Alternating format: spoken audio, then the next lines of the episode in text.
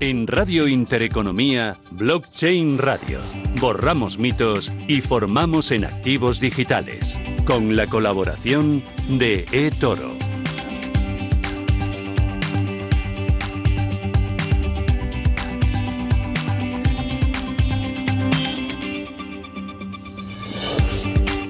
Esto es Radio Intereconomía y arranca una nueva edición de Blockchain Radio. Javier Molina, ¿qué tal? Buenas tardes. ¿Cómo Hombre, vas? Susana, Hombre, ¿qué hace una mujer como tú en un sitio como este? Vaya Pues suerte la aquí, nuestra, ¿no? pasaba por De aquí. Tenerte de regreso. Di que me has echado de menos. Yo sí, pero nuestros invitados más, ¿eh? Ay. Sobre todo los más rebeldes. No, no, no mientas, te está creciendo la nariz. No me ha echado nada de menos. Ha estado en la gloria, libre, total, ampliando cada vez más Vamos, invitados que yo veía a las tope. pautas y he dicho, no puede ser, no puede ser. Pues fíjate, me han cabido todos. Ya, ¿eh? Eso ya, sí, ya. hemos hecho unas entrevistas express, pero bueno, así te hemos dado un poco de vidilla esto. ¿eh? Bueno, reconoce que me has echado un poquito de menos. Te he echado de menos, Sí, está claro que sí. Oye, ¿tu Semana Santa cómo ha ido? Pues bien, ahí con los niños, aprovechando, saliendo Mm. fuera de Madrid. No he podido ir a casa, a Mallorca, pero bueno, eh, también con tanta gente, con tanta Ya. historia, pues prefiero ir en momentos más, más tranquilos, pero bien.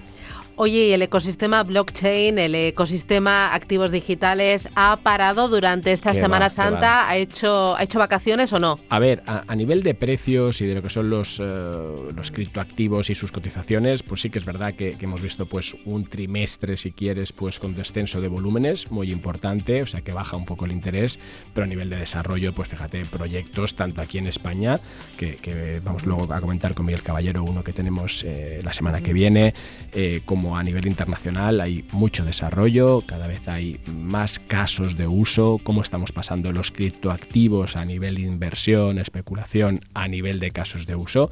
Y la verdad es que Susana pues es el sector para estar, siempre lo he dicho, incluso desde el punto de vista para nuestros hijos, que se formen ¿no? en, en activos digitales, en lo que es esta nueva tecnología, porque por aquí vienen metaverso, que hoy tendremos, por cierto, varios ponentes, ya no como ese hype, sino como una nueva forma, ¿no? ese Internet de las, de las experiencias hacia el que estamos yendo. Bueno, eh, enseguida vamos con contenidos. Antes, un rápido avance de Venga. quiénes nos van a acompañar en esta nueva etapa Pues mira, de vamos, Radio. vamos cargaditos, A porque ver. este, como era el último, antes de que aparecieras por aquí, pues me he dejado llevar, ¿no? Empezaremos con Daniel Ramírez Escudero, con esas noticias que, que tenemos desde Bien Crypto, seguiremos con Miguel Caballero, seguimos con formación, stablecoins, vamos a preguntarle por el bootcamp eh, sobre Web3, que es otro de esos grandes temas en los cuales te decía que hay muchas oportunidades. Luego vamos a ver soluciones disruptivas eh, utilizando DeFi, utilizando tokenización, sector inmobiliario, con Carles eh, Serradei desde Kiwi. Vamos también a hablar con Telefónica, lo haremos con Yaiza Rubio, que es la Chief eh, Metaverse Officer, para ver qué están haciendo ellos en, en todo lo que es este, esta, esta nueva ¿no? línea de negocio como es el metaverso, esos espacios virtuales. Tendremos aquí en el estudio a Onis, que han cerrado una segunda ronda de financiación para que nos cuenten detalles y sobre todo qué van a hacer ahora.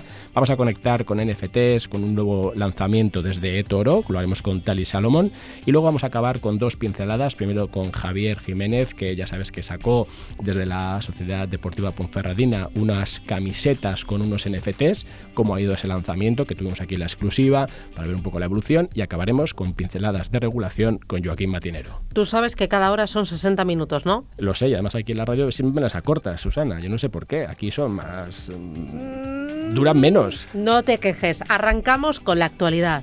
Actualidad en Blockchain Radio. Con Bein Crypto. Y con Daniel Ramírez Escudero, que de Bin Crypto. Daniel, ¿qué tal? Eh, buenas tardes, ¿cómo vas? Muy buenas tardes. Contentísimo escuchar tu voz, Susana. Bueno. Bienvenida de vuelta. Yo también encantada de estar aquí en Blockchain Radio. Oye, tenemos eh, tres noticias importantes. Sé que nos cuesta seleccionar de toda la actualidad, pero vamos a coger lo más destacado para intentar valorar y formarnos. Eh, lo primero, el sector cripto eh, se ha visto afectado por las sanciones de Estados Unidos contra Rusia. Dame detalles. Sí, en efecto. Aquí esta semana Rusia tiene muchísimo protagonismo y lo que ha pasado esta vez es que es la primera vez que Estados Unidos ha incluido en su lista de sanciones una empresa de minería de Bitcoin, el cual es particular que se lo hayan incluido porque está eh, se encuentra en Suiza, pero tiene tres centros de minería en Rusia. Eh, los argumentos para decir si es válido o no para sancionarlo, eso no se ha esclarecido, si ha habido conexiones muy claras, pero bueno, podría ser el comienzo de, sanciones directas contra empresas dedicadas al minado, por ejemplo. Y bueno, queda claro que no pueden prohibir o parar la actividad de una blockchain, pero sí las empresas centralizadas. y bueno, esto muestra claramente un poco que tal vez este toda esta situación geopolítica pues no, no le está viniendo muy bien, especialmente a la industria minera y no estoy no está muy claro si la publicidad o vamos a decir esta exposición que está recibiendo es, es bueno o malo para para la industria. Eso es lo que yo... Eh, hay muchas opiniones encontradas y no, no sé dónde posicionarlo, la verdad, hay de todo. Sí, al, final, eh, efectivamente, Daniel, yo creo que de un lado hemos visto, ¿no? Pues la utilidad de los criptoactivos, de Bitcoin en este caso, ¿no? Pues para bien y para mal, pero también el que de repente tengamos pues esos ataques, yo creo que sí que afecta un poco a esa infraestructura, al lado de minería, y de otro lado también te está poniendo sobre la mesa que ya reconocemos ¿no? pues que eso es una industria y, pues obviamente luego pues el problema de centralización que es lo que tú mencionabas ¿no? con lo cual ahí está el gran debate ¿no? el, cómo vamos a poder o no nos van a dejar no llegar a una descentralización total ¿no? sí ahí ahí está un poco el, el, es un poco paradójico, pues por ejemplo, el FMI alerta esta misma semana, ayer mismo, eh, sobre que eh, se podría estar utilizándolo para evitar sanciones eh, Rusia e Irán muy directamente. No es nada nuevo que el FMI haya hecho, haya hecho esto, ya ha pasado anteriormente, pero a la vez eh, tenemos en Estados Unidos que están regularizando y diciendo, por favor, la industria minera venir para acá. Pues es un poquito mm, la doble vertiente. El otro asunto, la Comisión Nacional del Mercado de Valores ha contratado un equipo específico para vigilar las criptomonedas y el Banco de España ha dado permiso a los bancos para bloquear cuentas que compren criptomonedas. También dame detalles, amplíame, Daniel. Sí, eh, vamos a ver, la, CNMV lo que, lo que ha hecho es eh, anunciar un plan de refuerzo que básicamente tener buscarán en los próximos meses tener a 30 personas más en su plantilla y como ellos mismos han dicho que es para vigilar la fiebre de los criptoactivos porque ellos mismos dicen que es una labor exhaustiva que no me puedo imaginar lo difícil que debe ser y es que eh, se están queriendo preparar, todo esto son preparaciones para la posible regulación que vaya a venir de la ley MICA de parte de las instituciones europeas. Eh, en efecto, sí que si, si eso llega a ocurrir, pues van a tener que tener a, más gente eh, trabajando en ello. Y eh, recalcando lo del Banco de España, em, eh, básicamente han declarado no, no bloquear, sino que eh, no permitir que se pueda comprar, que, un banco pueda cerrar la, la, posibilidad de poder comprar criptomonedas desde, desde cuentas españolas. El Banco Español les ha dado permiso, todo con, la, con el pretexto de protección del usuario. Que bueno, esto es lo de siempre, que no sé, si están invirtiendo tanto dinero en alertar, ¿por qué no lo hacen, en mi opinión, en, en educar? No solo con criptomonedas, pero Netflix vimos hace un poco que bajó 25% en un día, o sea que las acciones tienen también su, riesgo. Y un 50% en dos días, Dani, no te olvides que ha sido martes y miércoles. o sea que, más que Bitcoin. sí, sin duda aquí yo creo que de un lado, pues oye, yo creo que está bien ¿no? que, se amplíen equipos y que al final también cuanto más sepan los propios eh, supervisores y reguladores, pues yo creo que mejor para todos, porque también verán la otra parte, ¿no? que es al final esa exposición que te da todo este entorno y de otro lado, pues sí, ver que todavía se está utilizando todo el tema de, ¿no? del, blanqueo y toda esta historia como un argumento, eso sí que ya me parece pues de los años 40, ¿no? Yo siempre lo digo, Dani, tú fíjate, cuando tú quieres comprar un criptoactivo y abres una cuenta por primera vez, ¿qué haces? Vas a un sitio centralizado, o sea, al final es la forma más habitual que hace el 90% de la gente. Para abrir una cuenta mm. en Binance o en Coinbase, es un drama. O sea, tienes que dejar ahí tus datos, tu carnet, no es fácil, tu foto. Es decir, que, esto ya no existe. O sea, yo creo que, no sé, están como anquilosados en, en algunos temas y, es verdad que podían destinarlo pues a, a, enseñar más, ¿no? Inversión en formación. Pero bueno. Oye, la formación es muy importante para evitar estafas. Eh, contabais en BinCrypto eh, lo que ha ocurrido con eh, una organización que se llamaba Academia, ¿no? Mystery Academy, de crear un esquema Ponzi de trading de criptomonedas. han captado un montón de gente, ¿no? Que se apuntaba como para formarse. Sí, bueno, es que eh, a mí me impactó esta noticia porque es que han, llenado en, en Barcelona eh, el aforo de un evento llegando hasta los 9.000 mil eh, atendientes y bueno, es, eh, es impactante porque es que esta es que esta presunta estafa lleva y en Mastery lleva mucho tiempo. En, en Bien Crypto hemos cubierto estas noticias ya desde 2020, me acuerdo de artículos, pues que es que vienen de otros nombres con el mismo nombre, la misma gente, la misma organización, antes de New Economy y antes iMarkets Live y que está relacionado con educación de forex, eh, de criptomonedas. Y bueno, aquí hay que resaltar que es que mm, si uno quiere educarse sobre, sobre criptomonedas, hay tantas maneras de hacerlo y si, si una de ellas, de las maneras, es ganando dinero a través de meter más gente a esa academia, algo huele mal.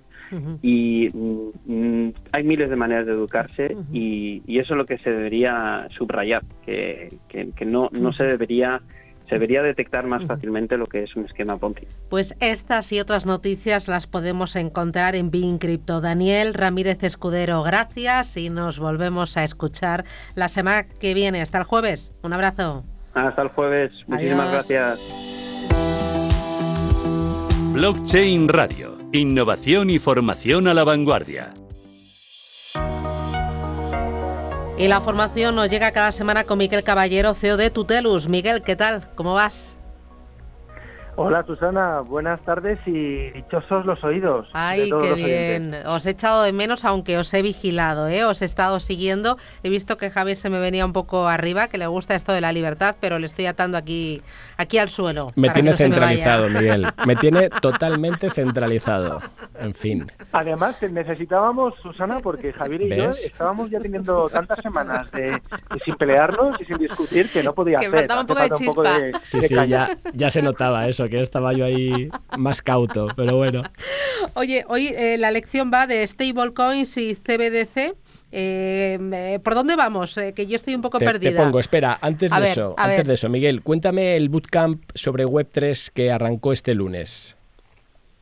Estupendo, pues eh, pues nada, finalmente como ya sabéis estuvimos preparando estos meses pasados el eh, bueno un nuevo bootcamp en Web3 muy orientado a, a NFTs, DAOs y metaversos. Y nada con toda la ilusión del mundo arrancamos ya la primera sesión este lunes. Eh, lo hemos llenado como suele pasar. Afortunadamente la gente sigue queriéndose formar en sitios como, como Tutelus. Y nada, y estupendo, muy contentos y a tope preparando ya la próxima edición que la tendremos pues para finales de junio o principios de julio empezaremos. Oye, podrías... O sea que súper bien, muy contentos. ¿Podrías sacar una ofertita para nuestros oyentes, Miguel? Para el esto siguiente... es un atraco Oye, a pues mano mira, armada, ¿no? Para el siguiente Me bootcamp. pillado, Ah, o sea, esto es un atraco, pero tremendo, ¿eh? Aunque sea en Tuts, ¿sabes? Que, oye, quien adquiera sus Sí, Tuts sí. tenga su descuento. Mm. Y así Pues mira, enseñamos. para- en- lo voy a pensar y la semana que viene me has convencido, eh, Javier, la semana que viene lo anunciamos. Pero ¿No? algo, algo haremos para los oyentes de Blockchain Radio. Me parece que, estupendo. que así le damos utilidad al TUT, más allá de lo que estás haciendo tú, y también, pues mira, enseñamos a la gente pues cómo meterse ¿no? en, en todo este Bueno, ecosistema. Y apostamos fuerte por la formación, ¿no? Exacto. Eso, es una puerta abierta a la formación. Oye, formación, eh, ¿qué lección es la de este jueves? Pues sí, estábamos viendo todo el tema de las stablecoins y yo creo que ya para cerrar un poco, porque hemos visto al final las centralizadas, hemos visto las descentralizadas, el caso de, de Terra, ¿no? El, el UST yo creo que es especial y, y yo creo que podemos volver un poco más adelante, Miguel, a volver a comentar sobre ello, sobre todo por, por ese juego, ¿no? De, de quema, esos incentivos que al final hacen pues que esté funcionando hasta la fecha y esté ya en el top 10 por, por capitalización. Pero quería un poco para cerrar esta parte, Miguel, que nos dijeras un poco esas diferencias que muchas veces se dan entre lo que son las stablecoins y las divisas digitales de los bancos centrales, porque al final muchas veces se, se tiende un poco a, a- a despistar. Cuéntanos por qué no tienen nada que ver unas con otras. Muy bien. Bueno, efectivamente, lo más importante, lo último que has dicho Javier, no tiene nada que ver unas con otras. Las famosas CDBCs, eh, que son las siglas de Central Bank eh, Digital Currency, ¿vale? Monedas digitales de bancos centrales. Eh, no, y digo no en mayúsculas, no tienen nada que ver con las stablecoins, ¿vale? Las stablecoins son criptomonedas estables, eh, de las que ya hemos hablado mucho, que están pegadas eh, normalmente al dólar o a otro tipo de activos físicos, aunque el 99% de las veces es al dólar, que no fluctúan y se utilizan en blockchains públicas cuando queremos evitar volatilidades, ¿verdad? Eh, las CDBCs eh, para empezar, no funcionan sobre blockchains públicas.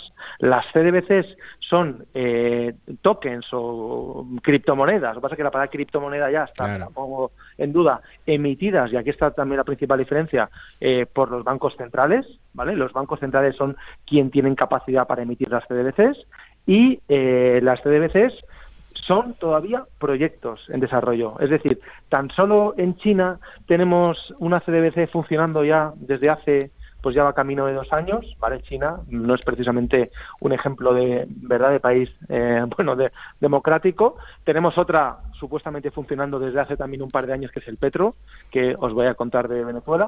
Y tenemos proyectos en, en Europa o, o, en Estados Unidos, ¿vale? A través del Banco Central Europeo y de la FED, de emitir eh, una futura CDBC. Pero todavía no está clara la tecnología que van a utilizar, ¿vale?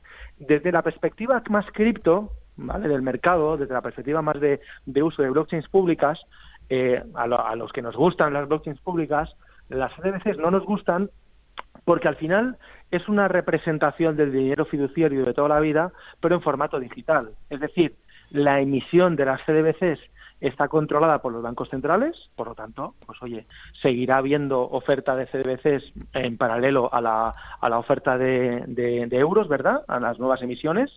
Eh, y luego, por otro lado, pues que todo, eh, bueno, pues con mm, toda, digamos, la, trazabilidad y la, el pseudo-anonimato que nos permiten las blockchains públicas, eh, con las CDBCs no lo tenemos, claro, estamos al final en manos de los bancos centrales. Entonces es una manera de, de alguna manera, un pasito más de controlar el efectivo, ¿vale? El efectivo que no que es tan difícil controlarlo en el, mundo presencial, ¿no? En el mundo tradicional, pues controlarlo a, través de CDBCs. Pero bueno, yo creo que, en resumen, Javier, eh, no son stablecoins, no funcionan en blockchains públicas, siguen siendo proyectos, todavía no en producción en la mayoría de los sitios, y bueno, y ya quien las quiera usarlas las podrá usar y quien no quiera usarlas pues podrá seguir viviendo sin usar CDCs. Aunque al final, Miguel, también podemos decir que han sido una reacción a todo ese desarrollo de las stablecoins de nuestro lado, ¿o no? Ha sido una especie de respuesta. sí, si no, si no, no estarían ahí, ¿no? Claro, en cierta manera sí, o sea, es una manera por parte de los bancos centrales de decir, bueno, de, alguna forma tenemos que participar en esta fiesta. Eh, lo que pasa es que yo entiendo también la postura eh, del, Banco Central, es tremendamente complicado, porque al final el, dinero fiduciario se mueve en torno a unas políticas monetarias de emisión y de control por parte de, los bancos centrales, es lógico y tiene que ser así. Y claro, si todo este concepto lo llevas a una blockchain pública, el control desaparece. Entonces, claro, eh, será ahí una, un punto de fricción muy importante, porque la CDBC, claro, ¿cómo va a funcionar sobre una red como Ethereum? ¿no? Pues es que no, no puede, ¿no? ¿Dónde va a funcionar? Pues bueno, en una privada. ¿Y quién va a usar la privada? Pues no está claro. Entonces, bueno, vamos a ver cómo, cómo evoluciona. Yo me imagino que con el tiempo sí que tendremos eh, CDBCs funcionando, pero no tengo nada claro que utilicen tecnología blockchain pura, por decirlo así, eh, para ello. Eso tengo mis dudas. Miguel Caballero, desde Tutelus, gracias por la lección y nos reencontramos el jueves que viene ya con los detalles de ese bootcamp sobre Web 3.0 y cómo participar en él. Gracias, cuídate y hasta la semana que viene. Un abrazo. Gracias, un abrazo. Adiós, chao, chao. Ideas de inversión en blockchain radio, con la participación de Rental, la plataforma de inmuebles tokenizados. Estos días, cuando hablamos de ahorro de inversión, hablamos de un elemento que hay que tener en cuenta y es la alta inflación. En nuestro país está en el 9,8%, caminando hacia doble dígito y uno de los activos que nos puede proteger de la inflación y nos puede ayudar incluso a aprovecharnos es el, inmobiliario. Cómo acceder al inmobiliario de una forma disruptiva, eh, con poco capital, de una forma transparente, ágil, pues a través eh, de la tokenización. Carles Serradel, desde Kiwi Innovate Real Estate. ¿Qué tal? Buenas tardes, bienvenido. Hola, buenos días. ¿Cómo lo llevas? Buenos Días. Gracias, bien, bien. innovando en el real estate. Uy. Oye, en el inmobiliario. Oye, que además es un sector muy, muy tradicional, ladrillo puro, ¿no? Y, aquí las finanzas descentralizadas han entrado a lo grande, ¿no? Sí, esto eh, es un matrimonio perfecto, es eh, añadir añadir Picante. la liquidez, la liquidez eh, y la inmediatez y el volumen de, de DeFi en, en el sector más tangible, tradicional y grande del mundo. Claro, porque, Carles, vosotros desde, desde Kiwi, ¿qué estáis haciendo? No, nosotros, nuestra división de, eh, de tokenización de inmuebles eh, se llama Hauxti.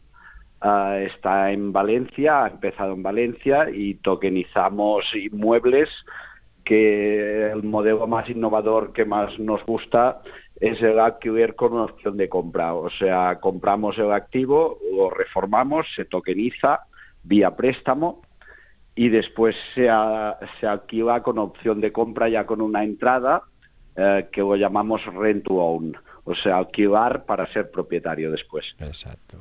Y luego entonces, y, y lo hacemos. eso, sí, y, y luego cómo, aún. Cómo lo metes luego para buscar esas soluciones, porque habíamos estado viendo que estabas utilizando el token que dejabas como colateral para obtener una rentabilidad mayor. Cuéntame esa operación.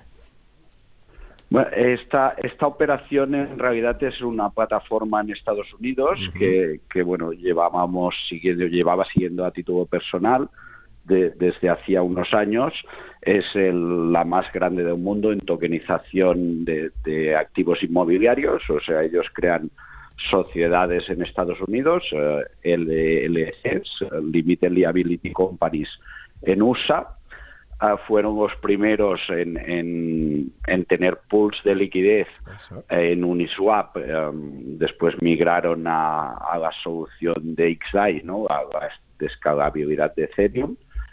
Y por, un tema de costes de gas, porque si quieres ir con tickets pequeños para distribuir las rentas, pues eh, en Ethereum la red principal es muy cara ¿no? para hacer esto. Eh, entonces, bueno, fui, fueron los primeros donde yo que venía del sector tradicional de toda la vida, haciendo alguna innovación como crowdfunding y tal, pues claro, cuando ves que la propiedad la puedes vender, la puedes cambiar por stablecoins haciendo un swap en, en Uniswap, eh, eso fue lo primero que aplicaron. Pero a- ahí te encuentras un problema que es el, el deslizamiento en el precio de cuando intercambias uh, un- una security, ¿no? Un, un token de valor, porque esto no, no es una utility, con una eh, stablecoin. Te encuentras con que si para cada inmueble creas un token, la liquidez es muy pequeña y hay mucho deslizamiento. Bueno, ahí han, han, han colaborado con AVE, el, el criptovender, uh, uno de los más importantes, han, han sacado un, uh, un AVE limitado, digamos, uh, con, con una fork de AVE y puedes depositar, ahora están, acaba de salir hace una semana, están en, en modelo beta testing, o sea, de los 200 inmuebles tokenizados solo aceptan 6 de momento, ah, que puedes depositar y contra este colateral puedes pedir prestado. Después, pues cada año hay una tasación de las propiedades con un feed que, que esta empresa pues le da Chainlink y Chainlink pone un nuevo precio del token. Claro. No coge el precio del mercado secundario, sino que lo coge del primario. Vale, vale, vale. Y al Y final, ahí, claro. a- a- ahí pides prestado, con lo cual fiscalmente es más ventajoso, pero aparte no tienes el deslizamiento en el precio. O sea, eh, es, eh, eh, puedes depositar XDAI o pedir prestado XDAI. Claro. Y oye, al final, pero esto es como muy complejo. O sea, si no estamos metidos en, ¿no? en todo este ecosistema, se me antojan que son todavía soluciones difíciles. ¿Cómo eh, ayudamos a que los oyentes ¿no? vayan dando sus primeros pasitos? Bueno, la, la verdad es que se está implementando poquito a poco, ¿no? Como este token lo puedes pagar con, con transferencia o con tarjeta de crédito, Es fácil. después sí que el, el- eh, eh, ya eres propietario del token, eso sí, tienes que hacer tu propia investigación, descargarte una MetaMask, una Coinbase Wallet, ¿no? Y, y ahí pues integrar eh, y poner pues tu red de XDAI y, y ahí pues ya tienes tus tokens, ¿no? Y ahí practicar sobre todo que, que es hoy en día es muy barato con las soluciones de escalabilidad de Ethereum, ¿no? Ya, ya no es como antes que querías mover un token y, te salía por 200 euros. La, broma ahora no, te, cuesta menos de un céntimo. Bueno, pues acceso barato, acceso ágil, transparente y muy fácil. Carles Serradel desde Kiwi Innovate Real Estate. Gracias por esta solución disruptiva para acercarnos al inmobiliario y enhorabuena. Hasta pronto. Gracias a vosotros. Hasta pronto. Blockchain Radio. Caso práctico.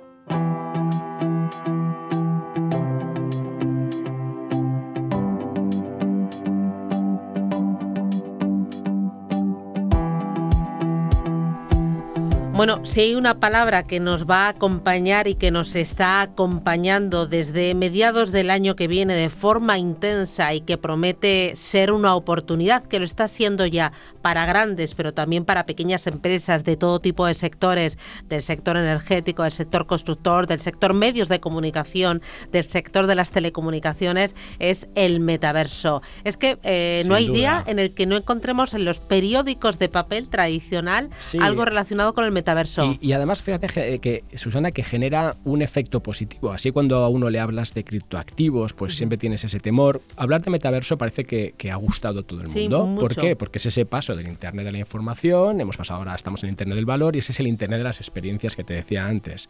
Con lo cual, claro, esto ya le interesa a todo el mundo. ¿Por qué? Pues porque no, no tienes ese lado, si quieres, ¿no? Pues eh, complicado, oscuro de, de los criptoactivos, equivocado, pero bueno, al fin y al cabo es donde estamos todavía hoy y aquí pues te brindan esas nuevas formas de comunicación, ¿no? Y, bueno, y nuestra próxima invitada sabe mucho de esto, además tuve suerte de, estar una, moderando una mesa en Accenture con, eh, ¿Con, ella? y otros invitados y la verdad es que bueno, pues vale la pena saber si todo esto que estamos comentando es una eh, todavía pues eh, expectativa o si es una realidad. Yaiza Rubio, Chief Metaverse Officer en Telefónica. Yaiza, ¿qué tal? Buenas tardes. Hola, buenas tardes, ¿qué tal? ¿Cómo eh, estáis? Oye, ¿es una realidad esto del metaverso ya o todavía estamos un poco soñando? ¿Estamos muy en pañales? Bueno, son, estamos dando los primeros pasos, ¿no? Yo creo que nos eh, estamos en una época en la que pues hay, hay, una revolución tecnológica en cuanto a mogollón de tecnologías que tenemos a nuestra disposición, pero todavía es algo que hay que ir trabajando mucho, eh, por todas, por las empresas tecnológicas y también las empresas de telecomunicaciones, ¿no? Porque aquí, eh, pues ambos ambos tenemos todos mucho mucho que decir en, todo este entorno, pero se están poniendo los primeros pasos y yo creo que que la industria está en un momento que estamos todos súper emocionados porque creemos realmente que esto esto sí va a ocurrir y va, y va a ser una realidad. Y oye, Yaisa, eh, ¿qué hacéis? O sea, ¿qué estás haciendo desde Telefónica? ¿Cuál es vuestro papel ahí? Y luego también este, este inicio que comentas, ¿cómo se extiende a otros sectores? ¿Cómo lo ves tú que llevas en este ecosistema muchísimo tiempo? Bueno, pues eh, sobre todo la parte de, metaverso, eh, entendido como una interfaz de usuario, ¿no? Mucho más inmersiva a la que estamos acostumbrados pues nos estamos dando cuenta que nosotros tenemos que aprender incluso mucho sobre nuestras redes propias, ¿no? Necesitamos saber cuáles son los requisitos de red que van a requerir empresas como Microsoft, como Facebook, como Google, los grandes las grandes empresas tecnológicas para poder hacer realidad sus casos de uso, ¿no? Entonces, eh, por eso están saliendo tantas sinergias entre esas empresas eh, tecnológicas y nosotros para precisamente aprender y hacer realidad eso. O sea, que las redes y estas plataformas, que evidentemente son los gigantes de Internet, eh, son los principales actores ¿no? de, todo este ecosistema, junto con los usuarios, que aquí, evidentemente, por esa pieza de Web3, eh, tienen, tienen mucho que decir, ¿no? Claro, entonces eh, aquí Yaisa, espera una preguntita, entonces desde Telefónica lo que quieres hacer, lo que pretendes hacer es trabajar en la infraestructura para que todo esto se desarrolle? O sea, ¿estáis en, la, en la parte básica de la pirámide? pero es la parte más básica de la pirámide. Es que sin nosotros no evoluciona. a lo mejor muy, muy así decirlo, ¿no? Pero, pero esas experiencias súper inmersivas no van a ser posibles. O sea, es lo que, de hecho, haciendo pruebas, bueno, con, con otras empresas, vemos que, que, por ejemplo, nuestras capacidades en el hogar eh, son, son muy altas. Eh, creemos que, esas experiencias inmersivas en el hogar, pues estamos, por ejemplo, muy, muy bien preparados, pero luego, evidentemente, todo el entorno móvil pues está un poquito menos desarrollado y, precisamente yo creo que eso también es algo diferencial de no, no tener por qué estar en tu casa para consumir ¿no? el, el metaverso, sino también eh, poder estar fuera de tu casa y tener esas experiencias. Claro. Entonces vemos que, que, bueno, pues que necesitamos evolucionar nuestras capacidades porque somos una pieza muy, muy importante en la, en la industria. ¿Cómo, ¿Cómo van a ser esas experiencias en el hogar de las que estás hablando? Eh, yo intento imaginármelo, pero cuando habláis de, eh, del Internet, de las experiencias de, y desde el hogar y luego desde el móvil para cada uno de nosotros, ¿eso cómo va a ser? Bueno, eh, se están definiendo esos casos de uso, ¿no? Pero, pero bueno, cuando estamos hablando de de, por ejemplo, temas de gaming, pues lo que necesita el usuario evidentemente es una capacidad de red donde tú puedas priorizar el tráfico, que eso son cosas que ya hacemos a día de hoy, pero necesitamos que, que, que la red esté cuanto más cerca del usuario mejor para poder tener esas experiencias. Pero sobre todo, yo creo que el primer caso de uso que estamos viendo que es relevante de cara a bueno pues a esa evolución de nuestras redes, incluso a poder monetizarlas, ¿no? Que es nuestro nuestra clave muchas veces aquí es eh, pues estamos viendo que hay pues en la parte de gaming son los casos de uso que, que están saliendo y que y quizá porque también es ese histórico que venimos, ¿no? De la parte metaverso con esa historia de, de, gaming porque son los, los que han estado más cercanos a todas estas experiencias más inmersivas. Pero más allá del gaming, bueno, es, hay más, ¿eh? Hay más, pero son cosas que tenemos que ir trabajando. Por eso te, te comento que ese es el caso de uso principal que está que está saliendo, pero el momento en el que tú quieres, eh, por ejemplo, eh, consumir determinada contenido, ¿no? Eh, como pueda ser un Netflix o una plataforma de contenido con esas experiencias inmersivas, pues también vas a necesitar esa capacidad de red. O sea, te, me estoy poniendo ejemplos, pero, pero seguro que hay muchísimos más. Sí, sí, ¿eh? yo, pero yo me imagino ya. Los primeros que estamos viendo nosotros, porque son los primeros que, que nosotros en concreto tenemos que trabajar. Claro, yo me imaginaba, Yaiza, por ejemplo, pues cuando ahora Disney dice que se está metiendo en todo el metaverso, es para que tú vayas a un parque y que luego te pongas unas gafas que van a ser ya normales y que tengas esa doble experiencia, ¿no? La física y que vas con tu hija y Dumbo pasa volando, ¿no? Yo qué sé, o, puede interactuar con, con, Frozen, ¿no? Con, con Elsa. Con, lo cual, esas son las... Te veo muy metido. Ese es el ¿eh? Internet de las experiencias, ¿no? Y ahí entonces la, la duda que me surge, Yaiza, y de ahí vuestro papel, es que, oye, 5 se me antoja que no va a dar abasto. O sea, que esto tenemos que irnos a un 6G, ¿no? Porque luego, a nivel de infraestructura, ¿cómo lo gestionas? Bueno, pues eso es lo que estamos haciendo, ¿no? Evolucionando nuestras capacidades de 5G precisamente para, para poder amoldarnos a, a esta realidad que, que viene, ¿no? Pero, pero bueno, toda la parte de network slicing eh, es algo que, que estamos trabajando también, toda la parte de edge computing es algo que estamos trabajando también. Y ahí pues y también evidentemente estandarizando todas esas capacidades con el reto el resto de operadores que que muchas veces hablan yo en concreto hablo mucho de lo que me toca pero pero claro, el resto de operadores también son muy, muy relevantes en, dar esa capacidad a los usuarios. Pues a seguir trabajando y, a seguir formando. Yaiza Rubio, Chief Metaverse Officer en Telefónica. Enhorabuena y a seguir avanzando en este, en este terreno, en el del metaverso. Estamos expectantes. Gracias. Adiós. Gracias. Cryptoassets en Blockchain Radio con la participación de ONIS, empresa española de custodia para activos digitales.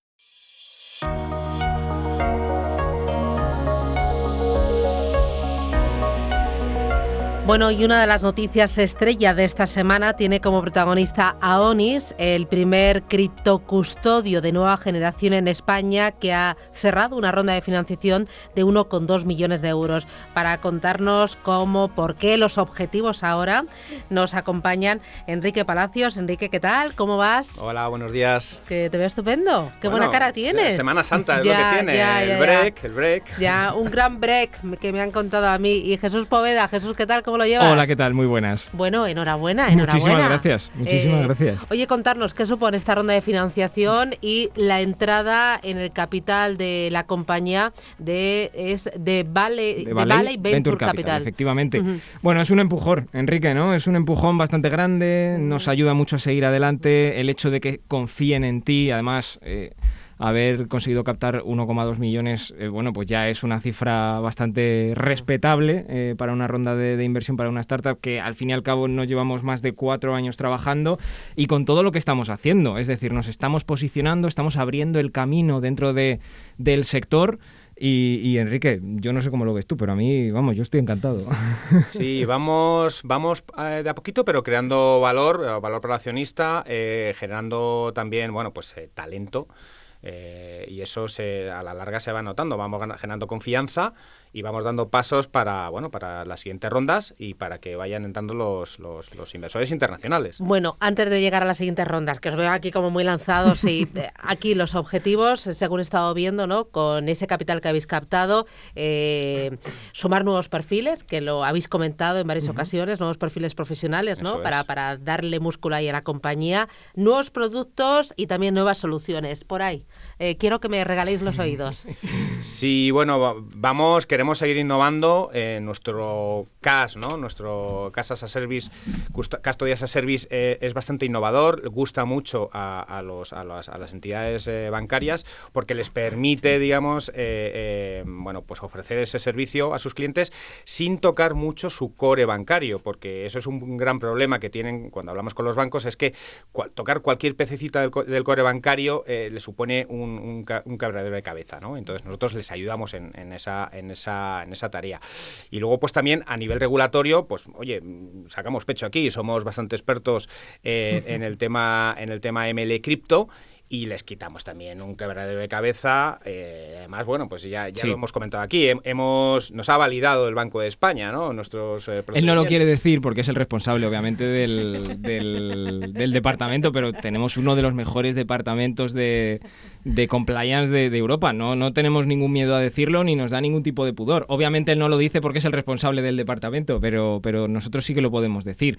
Y más allá de eso, pues ya estamos mirando, obviamente, también expansión internacional, eh, más servicios que estamos... eh, Expansión internacional. no podemos decir nada No, más. Yo ¿cómo lo siento, no? yo lo siento porque claro, al final aquí dejamos, ti- tiramos la piedra y escondemos la mano, ¿no? Pero bueno, estamos en ello. eh, cuando tengamos más noticias, tened por seguro que lo contaremos. Bueno, pero expansión internacional hacia Europa o hacia Latinoamérica. Se puede, bueno, se, Se puede, puede decir, decir, se puede decir. se puede decir, eh, la, la normativa. Siempre vienen con secretos. No, no, no. Nosotros dejamos caer, ¿no? Que se suele decir. Pero a ver, ¿hacia En dónde? Europa, en Europa, en Europa. En principio en Ah, Europa, eh, ya digo, iremos contando más conforme lo vayamos sabiendo, pero eh, pues eso, nuevos productos, nuevos servicios, seguimos ahondando en el, en el Crypto as a Service, en el Custody as a Service, como dice eh, Enrique, que es una solución que, bueno, pues permite a todos aquellos eh, interesados en construir su propia solución de inversión en activos digitales eh, el hecho de construirla con nuestra base sin tener que preocuparse de prácticamente nada más, el, el Know Your Customer, por ejemplo, que, que nos podemos encargar, nos, nos podemos y nos encargamos de hacerlo nosotros, les quita un quebradero de cabeza, ¿no, Enrique? Que nosotros podemos solucionar tranquilamente. Sí, sobre todo también eh, el, el hecho de conocer los tokenomics, el hecho de conocer ir más allá ¿no? de, de- de los proyectos, nos hace, nos hace digamos, eh, anticiparnos a posibles fraudes, scam, que hay que hacer una labor de investigación eh, y conocer el medio, ¿no? Entonces es una, es una de las partes también que nos, que, bueno, que, que- presumimos, ¿no? De, ser, de ser, de tener buena expertise. Y oye, Enrique, desde el lado de la adopción, porque vale, hoy aquí vemos que estamos haciendo músculo, lo vamos a, vamos a traer capital humano, eh, tenemos ahí la parte monetaria, pero esto ayuda, como lo hace, y se está viendo una adopción mayor del lado financiero, que al fin y al cabo es un poco vuestro gran objetivo, ¿no? Se está viendo y mira, eh, es, es bastante representativo que del- de los eh, proyectos que se han presentado al Registro Banco de España, el otro día comentaba el, el director de SEPLAC, eran más de 100 proyectos solo han salido 7, 100. Entonces, eso es representativo que, que hay, hay demanda, hay demanda y que, y que, y que, y que bueno, pues, pues eh, eh, vamos notando también eh, las estadísticas están diciendo que el porcentaje de, de gente que, que, adopta los criptoactivos es cada vez mayor. No sé si hablaba Jesús, el 14% me parece, ¿no? Va, va subiendo y a nivel financiero, pues efectivamente el SEPLAC el otro día fue muy representativo en una, en una charla que dio. Que, que, efectivamente ya daba, abría la puerta a que las entidades bancarias en muy poco tiempo ya puedan, puedan ofrecer criptoactivos. Y eso, eso estamos, lo estamos notando. Lo estamos notando en las conversaciones que estamos teniendo con los distintos bancos y entidades financieras. Claro, pero ya entonces eh, eso contrasta con la noticia que dábamos hoy mismo, ¿no? De que luego el Banco de España mm, prohíbe, o prohíbe, recomienda que las entidades no hagan operaciones con criptoactivos. Entonces, ¿sois la pieza que viene a, a suplir esa carencia? O, o, cómo jugamos con esto, porque os ponen el sello y al mismo tiempo evitan que vuestros potenciales clientes puedan operar con vosotros. Sí, pero eso también pasa en Estados Unidos. ¿no? En Estados Unidos al principio eran favorables, luego son restrictivos, eh, a Coinbase parece que le pusieron pegas, pero luego Biden eh, salió hace como un mes y entonces abría la puerta y decía, reconocía las, eh, a nivel estratégico la importancia de los criptoactivos. Yo creo que, bueno, va un poco con esta volatilidad que también acompaña a los mercados, pues a nivel regulatorio, pues también hay tiras y aflojas, ¿no? Hasta que salga realmente la, la regulación claro, europea. Eso es, eh, vamos, Enrique sabe mucho más de esto que yo al respecto, pero eh, desde tal, tal y como lo vamos viendo en el día a día, eh, creemos que el, el, cuello de botella terminará en el momento en el que la regulación europea, en el momento en el que la MICA y el resto de, regulación que se tendrá que desplegar eh, consecutivamente, eh, pues efectivamente entre en vigor. En ese momento yo creo que ya no habrá ninguna duda por parte de las entidades financieras, por parte de las entidades bancarias. El Banco de España podrá empezar a trabajar ya con unas bases bien fundamentadas para empezar a recomendar, para empezar a hablar públicamente de, de activos digitales, de inversión.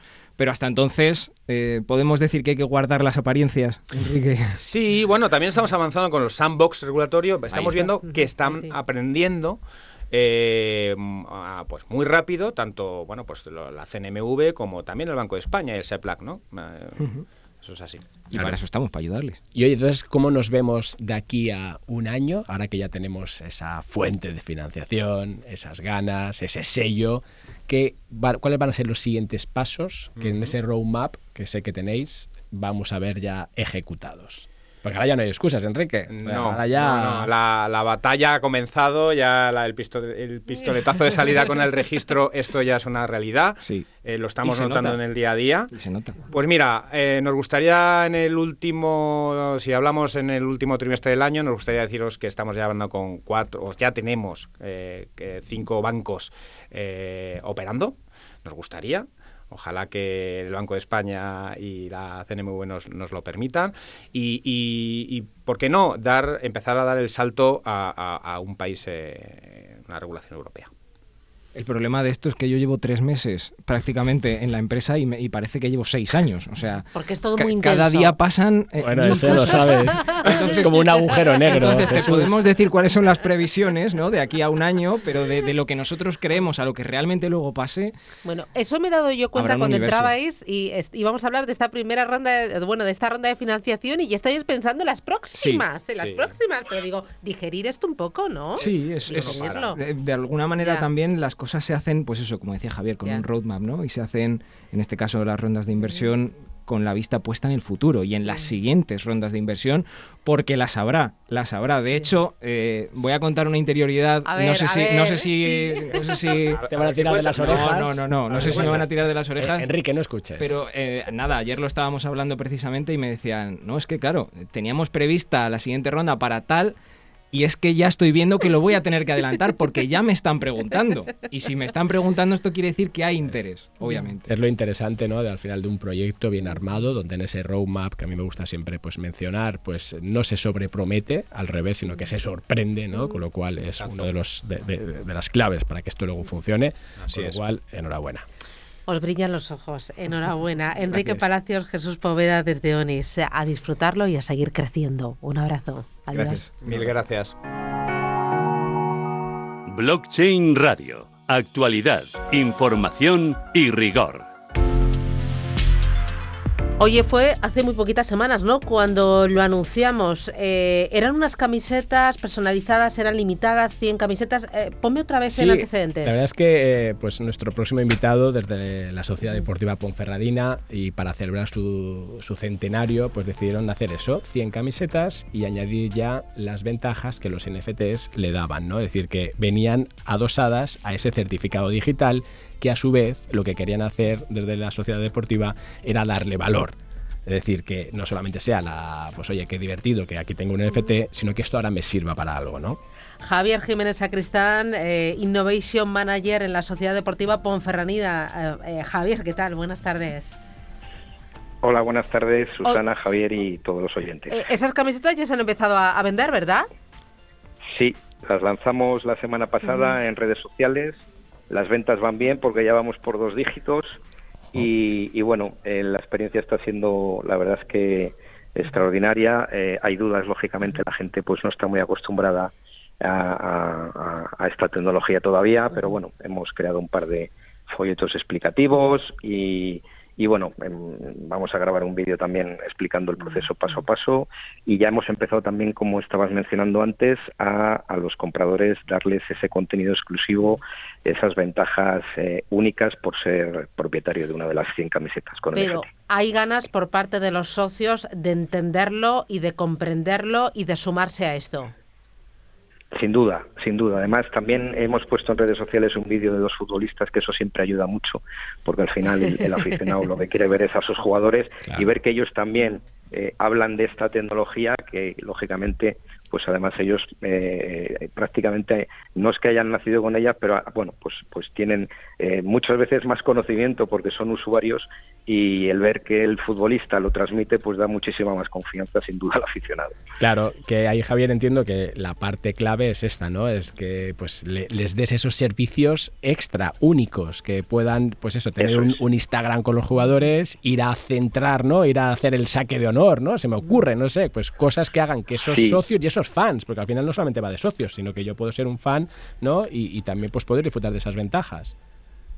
Esa es la idea, que no tienes por qué ser socio, simplemente o, que, que, te apetezca estar en estas experiencias. De hecho, la primera, vamos a hacerlas un poco pasionales, como tú has dicho, cosas que, que te puedan unir a, cosas de, de, con los futbolistas o con, o con, cosas relacionadas con la, con el equipo y también vamos a hacerlas económicas. Quiero decir, la primera que vamos a lanzar, por ejemplo, muy rápido te cuento, eh, nosotros tenemos una experiencia el día partido que la gente puede aparecer en los videomarcadores haciéndose un selfie con un mensaje de animación esa experiencia cuesta 6,99 o la puedes tener si compras más de 20 euros en, la tienda. Bien, los propietarios de la camiseta NFT la van a tener gratis con un código.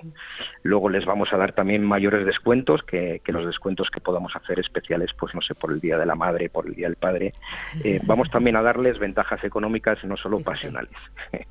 Oye, yo que soy del Mallorca, soy del soy de Mallorca y del Mallorca y estamos ahí sufriendo a ver si no nos vamos o no. Oye, sí, es te, verdad. Te invito y nos vamos para allá a ver si convencemos al club y que así nos motive a que nos den descuentos en las entradas, que, a veces eso pues parece que no, pero que puede yo, yo me voy con vosotros, yo, yo lo organizo, yo también me voy para allá, para Mallorca. Un estupendo, Javier, un estupendo sitio y tengo buenos amigos allí en el club. Gracias, enhorabuena. Hasta pronto. Muchísimas gracias a vosotros. Gracias. Un saludo. Blockchain Radio. Actualidad, información y rigor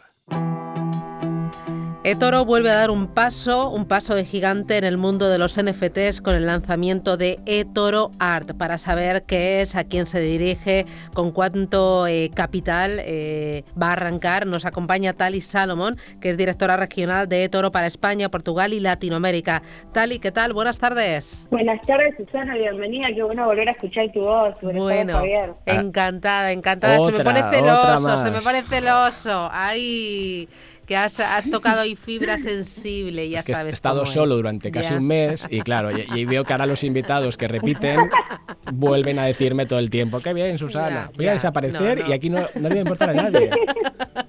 Ahora va de víctima, ahora va de víctima. Oye, eh, cuéntame este paso que estáis dando en el mundo de los NFTs, que es este fondo de inversión eToro Art. ¿Qué es? Bueno, primero quiero decir que estoy muy emocionada. A mí, me encanta toda esta nueva idea de conversar la cultura, la tecnología y la inversión todo junto, ¿no?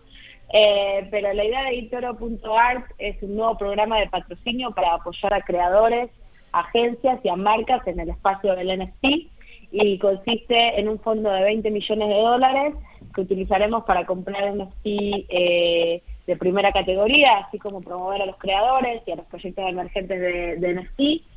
Eh, nosotros realmente vemos un enorme potencial en el metaverso y nos gustaría servir como un puente para atraer esos nuevos usuarios de NFT y, y del metaverso, ¿no? Así como somos un puente desde, desde lo que es la inversión tradicional a la inversión disruptiva, ahora nos toca también eh, crear el puente al metaverso, ¿no? Con el objetivo de que los usuarios de Toro también puedan eh, tener acceso a este nuevo mundo. Bueno, eToro se va a convertir con este vehículo de inversión en uno de los principales coleccionistas de NFTs del mundo. Eh, todos los usuarios eh, de eToro quieren conocer esas nuevas tecnologías y esta es una puerta abierta. ¿Qué tipo de proyectos se incluye? Eh, ¿Cuál es la colección? Bueno, la primera etapa del programa tenemos una colección que incluye proyectos como Bored Ape, CryptoPunks, World of Woman, y otros artistas emergentes que son muy populares. Una vez que hayamos desplegado todos los fondos y esté toda la colección eh, que, todo tiene como uno de los principales, y todo hoy en día uno de los principales coleccionistas del mundo de NFT, la idea es después eh, comprometer 10 millones de dólares en proyectos emergentes, actuando como socio estratégico eh, para los creadores. Y lo que vamos a hacer es, es revisar estos proyectos y estos servicios y entender quién puede participar del programa eh, tendrán que completar una solicitud de admisión en Itoroar y cada candidato será sometido a un proceso de solicitud y presentación. La presentación será evaluada por criterios de diversidad, creatividad y también impacto social positivo, que esto también es muy importante. Tali Salomón, enhorabuena. El próximo día nos das más detalles de esta iniciativa tan importante. Gracias a seguir innovando y uniendo inversión y cultura. Adiós. Adiós. Y nos acompaña para poner el broche de oro eh, Joaquín Matinero. Joaquín, ¿qué tal? Buenas tardes. Qué ilusión este otro, Susana. Otro. Esto, ya, esto, esto, esto, sí que da gusto. Buah, me tenéis aburrido. A ver, aburrido. Te, te, tenemos, te, tenemos, hasta en la sopa, como el Mallorca. No te preocupes, está bien. No digo nada. No Joaquín, digo nada. un minuto, que como vamos aquí pillados, eh, ya os voy a dar a vosotros. Oye, dos semanas sin hablar contigo, evolución de regulación a nivel mundial, puntos a destacar. Tienes un minuto. Nada, eh, pues, más importante es, eh, a partir de hoy tenemos el tema de la plataforma de NFTs de Coinbase, por tanto, otro más que se suma dentro del ecosistema y que durante los próximos meses informando a la gente que quiera. A nivel de CBDC se está avanzando bastante a nivel del dólar digital. Se está ya hablando de que a finales de este año ya tengamos un proyecto más o menos tangible, igual que el proyecto el proyecto del Beca en Suiza, de la CBC Suiza, pues ya empezará a funcionar el tema de la banca de inversión. Y bueno, los cambios que estamos viendo ahora mismo en el tema del Play to pues es una muy buena noticia a nivel de canalización de inversiones y que veremos muchísimos cambios en las próximas semanas. Este sería el resumen más o menos, Javier. Muy bien, y que nos vamos porque me ha dejado le sin tiempo. por regulación nada, y él cuenta nada. lo que quiere. ¿eh? Lo que Pero quiere, bueno, lo que quiere. Libre. El próximo Joaquín día es más. libre. Que vamos muy justos. Hasta la próxima. Adiós, Joaquín. Adiós, señores. abrazo, Hasta la cuidad mucho. próxima. Adiós, chao, chao. Chao. Feliz Chao. jornada.